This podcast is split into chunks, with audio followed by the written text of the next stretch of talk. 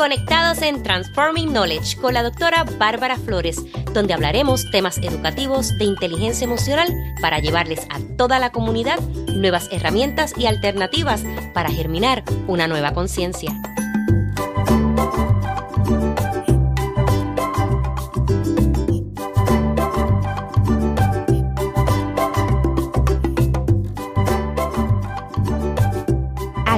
De que me acompañes en este tu espacio Transforming Knowledge. Soy la doctora Bárbara Flores, especialista en liderazgo educativo e inteligencia emocional, autora del libro El liderazgo escolar y la inteligencia emocional ante la crisis social, ganadora del premio Latin Podcast Award 2020 categoría Educación. En el episodio número 57 de la segunda temporada, titulado ¿Cómo aprendes a manejar tus finanzas? Con nosotros, Pedro Galarza. Pedro se desempeña como analista financiero senior de una empresa de proyectos de energía y agua llamada UPES. Ha sido consultor de desarrollo de negocios para bancos, empresas y organizaciones sin fines de lucros. Muy contenta que tenemos con nosotros hoy a Pedro Galarza, otro caballero más que se suma a la lista de entrevistados en Transforming Knowledge. ¿Cómo estás hoy, Pedro? Muy bien, ¿y tú, Bárbara? Muchas gracias por la invitación. Muy bien, gracias a ti por haber aceptado. Y hoy vamos a estar hablando de finanzas, Pedro. Y me gustó contactarte porque el año pasado, en el 2020, escuché una entrevista que estaban haciéndole a este joven de la generación Z y él trajo algo bien particular que a mí me llamó mucho la atención. Él dijo, es que en la escuela nos enseñan las materias, pero no nos enseñan cosas de la vida, cómo hacer presupuesto, cómo manejarme, cómo cuando yo salga de la escuela superior me puedo comprar una casa, carros. Y yo dije, caramba, esto es un buen tema para el podcast, para los padres educadores y para los jóvenes también. Por eso es que hoy tú estás aquí con nosotros. ¿Y qué es un presupuesto personal? ¿Por qué es importante y para qué sirve? Vamos a comenzar. ¿Qué es un presupuesto personal? Pues, Bárbara, esa es una excelente pregunta. Básicamente, yo comencé este tema a los 14 años. Recuerdo dos amistades mías de cumpleaños, el papá les compró acciones de una farmacéutica y pues obviamente a los 14 años no sabía lo que significaba eso de acciones. Ellos me explicaron por encima y obviamente me llamó la atención. Después de eso le pedí a mi padre que me hablara de qué era eso de las acciones y me compró un libro. Y gracias a ese libro, pues terminé no solamente enamorado del tema de las inversiones, sino que eso fue lo que estudié en la universidad y eso es lo que he seguido, ese camino de las inversiones y las finanzas. En términos del presupuesto personal, es un plan financiero que asigna los ingresos personales futuros a los gastos, los ahorros y el pago de la deuda. En otras palabras, el presupuesto personal es un documento donde se cuantifican los ingresos y gastos de dinero que una persona espera tener en un periodo de tiempo determinado. Pedro, ¿por qué es importante un presupuesto personal? El presupuesto personal es importante porque vivimos en una sociedad capitalista. Y en ese sentido, para tú poder tener dinero y administrarlo y poder entonces minimizar tus gastos y ahorrar dinero y también invertir, definitivamente necesitas tener un presupuesto saludable. Me encanta. ¿Y para qué sirve, Pedro?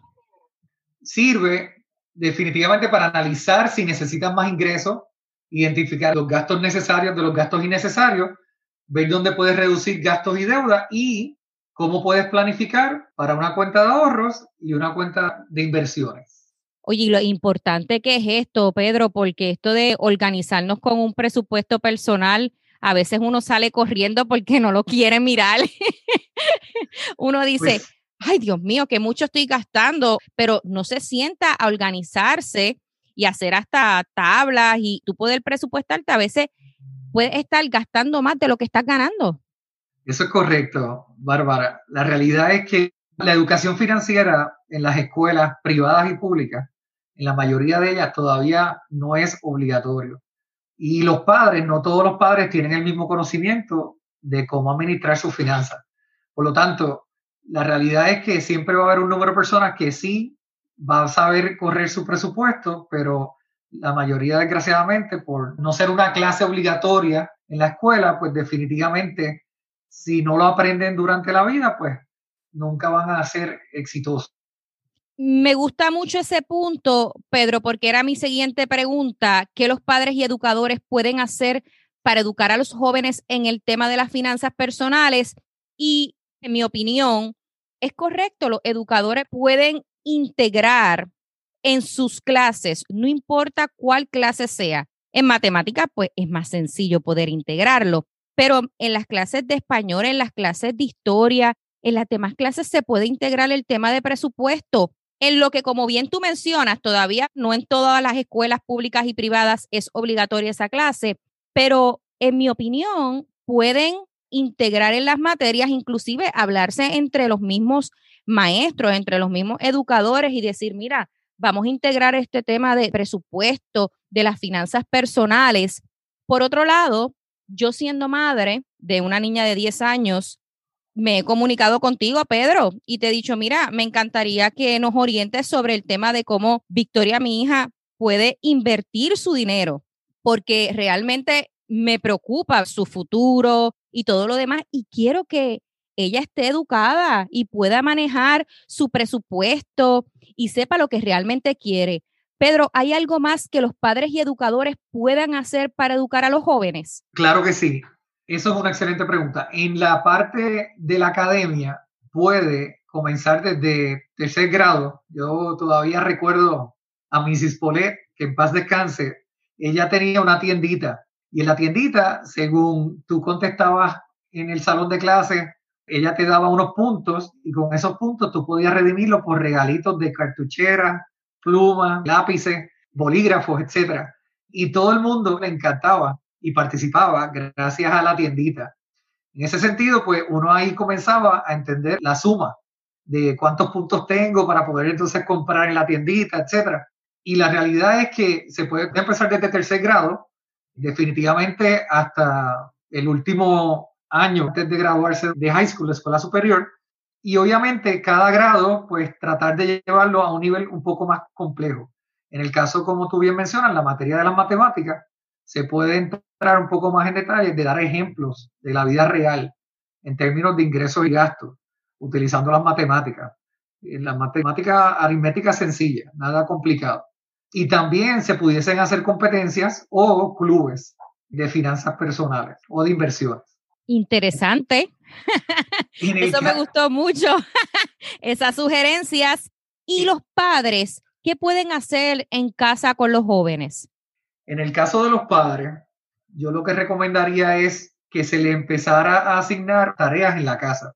Y yo haría un sistema donde obviamente pues se le asigna unos deberes y responsabilidad y por esos deberes y responsabilidades se le puede dar un centavo, cinco centavos 10 centavos, etcétera, una peseta. Incentivarlos. Incentivarlos para que entonces al final del mes se le pueda dar ese dinero como si fuera un salario. Entonces, ese salario ellos entonces lo pueden administrar para que lo vayan ahorrando. Y entonces explicarle que en vez de gastarlo inmediatamente, es mejor ahorrarlo porque en futuro pues van a tener más dinero. Puede ser con centavos o puede ser con dólares, dependiendo de la familia.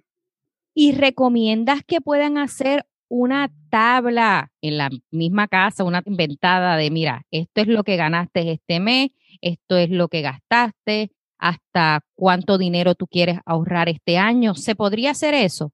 Correcto. Yo haría una pizarra que se borran con el Magic Marker y en esa pizarra podrían escribir ya sea lo que el niño ha ganado en esa semana o en ese mes o pudiese escribir las tareas y obviamente pues si las completó, pues completado y el dinero al final, para que haya un incentivo, una motivación de hacer las tareas. Padres y educadores, aquí tienen muchas estrategias para que las puedan implementar en casa y en la escuela. Pedro, ¿cuántas maneras distintas existen de hacer el presupuesto? Bueno, Bárbara, en ese tema definitivamente hay sobre 18 maneras distintas.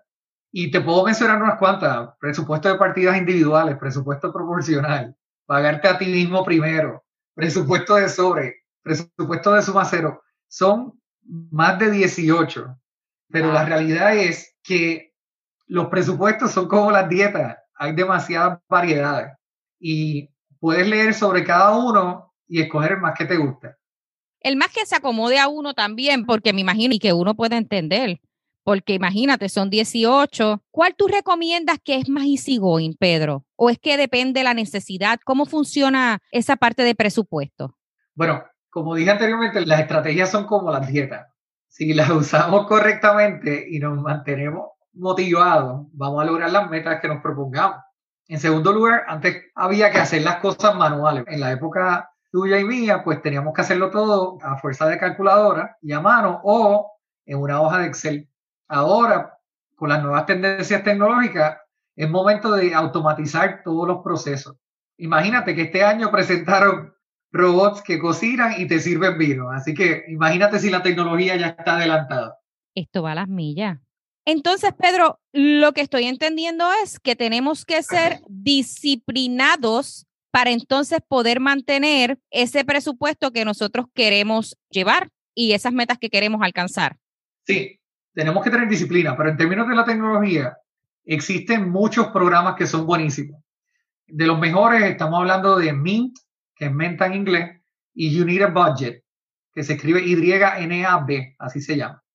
Además de eso, hay otros que son para inversionistas, está Personal Capital, para parejas está Honeydew y Good Budget, para universitarios está Pocket Guard, para familias está Every Dollar, para ahorrar está Albert, para cash, style budgeting está envelopes y para presupuestar de forma simple, Wally. Yo recomiendo que las personas vayan o lean artículos sobre estos programas o vean videos en YouTube para conocer más sobre estas herramientas. Yo uso personalmente la de Mint, QuickBooks y Credit Karma. La de Mint para presupuesto, QuickBooks para contabilidad y Credit Karma para la parte del reporte de crédito. Son muy fáciles de usar y todo el proceso está automatizado. Una vez tú programas y sincronizas tus cuentas de banco, la realidad es que todos estos programas te llevan paso por paso para tú poder entonces crear las estrategias y definitivamente saber la contabilidad y la parte de cómo va tu crédito. Que es bien importante estar pendiente al crédito. Eso es correcto. Pedro, ¿qué pasos debemos seguir para completar un presupuesto? Pues, Bárbara, hay una cita muy famosa que dice, no puedes alcanzar un objetivo que no puedes ver y no puedes ver un objetivo que no existe. Yo pienso que todo comienza por los sueños y los deseos de las personas que quiero lograr en esta vida. De ahí ese sueño o deseo lo dividimos en metas a corto plazo.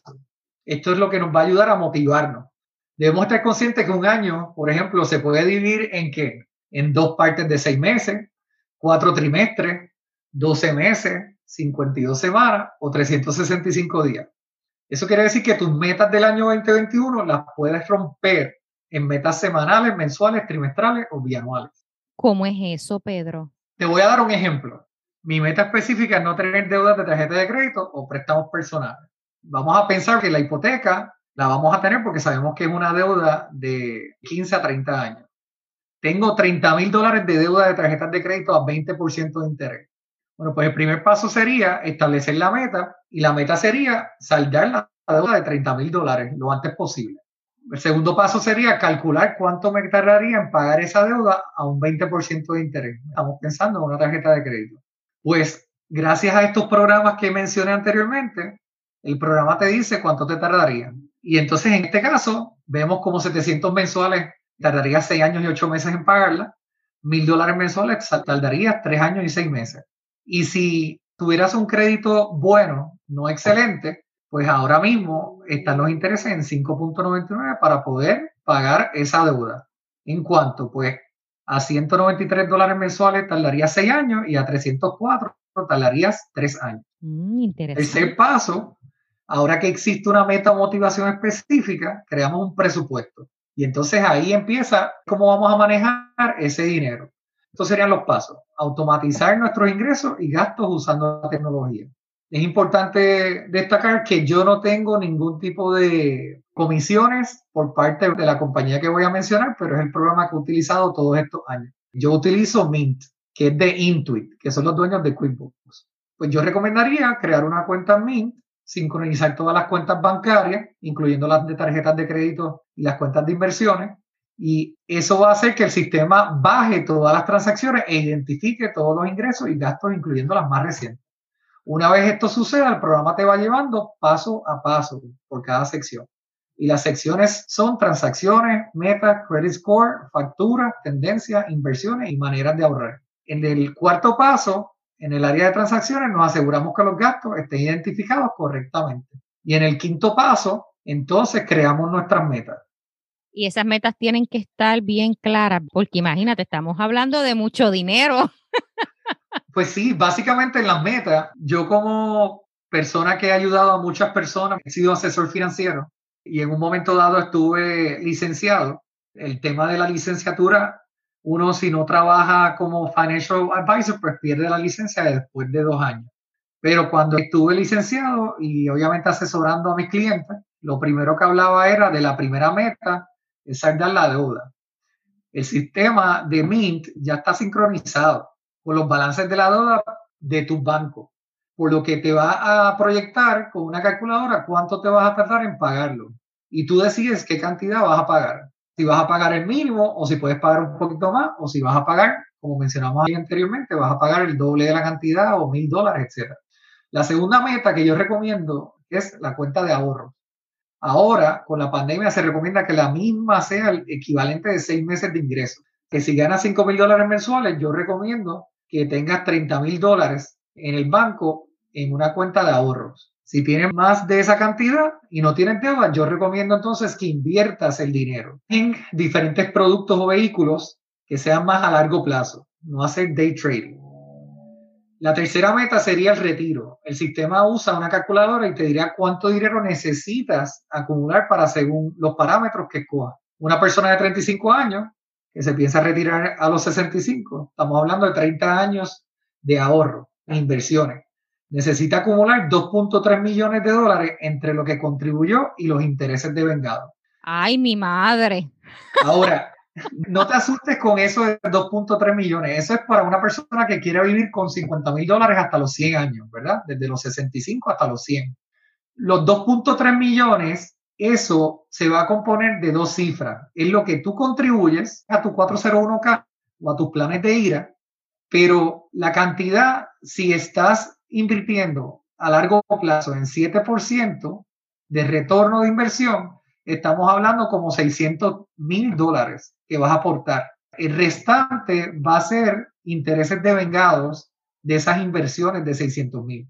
Por eso es importante el tema de las finanzas personales y el tema de presupuesto. Mientras más temprano empecemos, más fácil se nos va a hacer ahorrar ese dinero que queremos para retirarnos y para también tener una vida financieramente saludable. Sí, es correcto, porque ahora mismo, como bien mencionaste ahorita, el tema de la pandemia, mucha gente inclusive se están quedando sin trabajo y por eso la importancia de tenerlo ahorro. He escuchado de gente que me dice, me quedé sin trabajo y no tengo ni un centavo en la cuenta de ahorros. ¿Qué voy a hacer? Y realmente es bien triste y por eso este tema a mí me causó, por decírtelo así, me trastocó, me movió. Yo dije, no, hay que hablar de esto porque esa historia de esa amiga mía me hizo ver que somos muy frágiles si no conocemos la importancia de nuestras finanzas porque de eso va a depender tu vivienda, porque obviamente, y Pedro, tú me puedes hablar de esto, hay lugares que te pueden dar, mira, tienes hasta tres meses, si no te tienes que ir. Hay lugares que te dicen, mira, te doy un mes. Con lo de la pandemia, yo sé que han hecho muchos ajustes en cuanto a las viviendas, pero no todos los lugares. Pienso que es muy bueno lo que tú traes de lo de ahorrar y lo de el término de la ira, me gustó mucho eso. Y quería preguntarte, Pedro, si yo te llevara hoy al departamento de educación y yo te diría, Pedro, que tú puedes hablar con el secretario de educación, la secretaria de educación, el que esté en el momento, para pedirle que integren en las escuelas la clase de finanzas, un curso que se hable de presupuesto. ¿Cómo tú podrías defender ese punto de vista en el Departamento de Educación para que esto sea posible y los jóvenes se puedan beneficiar? Bueno, me gustaría contestar la primera parte de tu pregunta de cómo hay personas ahora mismo con esta pandemia pasando muchas necesidades, ya sea porque perdieron el empleo y no tienen ahorro en estos momentos. Yo lo que les recomiendo es lo siguiente. Sé que hay unas ayudas federales y estatales en términos de desempleo y en términos de unos cheques que están llegando de 600 dólares por persona, que sabemos que es algo temporero, que se va a acabar. Pero lo que yo recomiendo en este momento es que ellos vayan adquiriendo nuevas destrezas. El mundo está cambiando y las tendencias tecnológicas y la automatización, la inteligencia artificial y obviamente pues el Internet está haciendo que muchos trabajos dejen de existir. Y por lo tanto, hay muchos trabajos del pasado que dejan de existir, pero hay nuevos trabajos con nuevas destrezas. Yo recomiendo que ahora busquen cuáles son las nuevas tendencias de aquí al 2025, 2030, y pueden también meterse en el Foro Económico Mundial para ver cuáles son esas destrezas que están en demanda. De ahí entonces hacer un curso en línea, educándose sobre esas destrezas, pudiendo entonces trabajar con esas nuevas destrezas. En términos de la segunda parte de tu pregunta, lo que yo puedo proponer al secretario de Educación, ya sea en Puerto Rico, de donde yo soy, o Estados Unidos, o de cualquier parte del mundo, es que primero comencemos adaptando el tema de las finanzas, dando ejemplos en la clase de matemática. Luego podemos definitivamente hacer un currículo completo, quizás añadiendo una clase completa o un club de finanzas donde se hable de todo, no solamente presupuesto, sino toda la gama del mundo, del universo de finanzas. Y ese club se lo estipularías al secretario o secretaria de educación que tendría que ser obligatorio, porque tú sabes que mayormente en las escuelas y en los colegios los clubs es porque los estudiantes les interesa ese tema y entonces lo incorporan y de ahí entonces es que los estudiantes se integran, que sea un club, por decirlo así, ya más bien obligatorio. Si quisiéramos que fuera obligatorio, definitivamente tenemos que crear la clase. Lo único que a mí me encantaría que creáramos la clase, pero sabemos que eso puede conllevar otros procesos y el tema también del tiempo sobre las clases. Así que lo más fácil sería integrarlo a una clase de matemáticas y entonces hacer el club. Y en el futuro, si el Departamento de Educación entiende que se puede crear una clase, pues sería lo ideal. Definitivamente. Pedro, muchísimas gracias por esta entrevista quiero preguntarte, ¿dónde pueden contactarte? Yo en este momento soy un Senior Financial Analyst en una compañía de proyectos de agua y de energía eléctrica y realmente no estoy trabajando en capacidad de asesoría financiera, pero sí pueden contactarme para pasarle información a mi email, pedrogalarza.gmail.com, galarza con Z. Y allí pueden conseguirme y si necesitan información de cuáles son las destrezas que se van a desarrollar ahora para los trabajos futuros, en confianza yo tengo los reportes, los informes, etcétera, y puedo compartirlos con ellos. Excelente. Bueno, muchísimas gracias, Pedro. Nuevamente, espero pronto puedas regresar al podcast y seguir instruyéndonos sobre este tema. Muchas gracias, Bárbara, y fue un placer estar con ustedes. Bueno, y ahora me despido. Hasta la próxima. Gracias. Quiero invitarte a mi masterclass gratis titulado Evita los cinco errores que hacen que los jóvenes se desconecten y pierdas su confianza. Podrás registrarte en nuestra lista de espera en barbaraflores.info slash masterclass. Te invito a mi página web www.barbaraflores.info, donde encontrarás información sobre los servicios que ofrezco, tales como talleres, seminarios, asesoría, el enlace de podcast, el enlace de YouTube channel y también mis redes sociales para que me sigas y estés al tanto de todo lo que está pasando con Bárbara Flores. Hasta la próxima.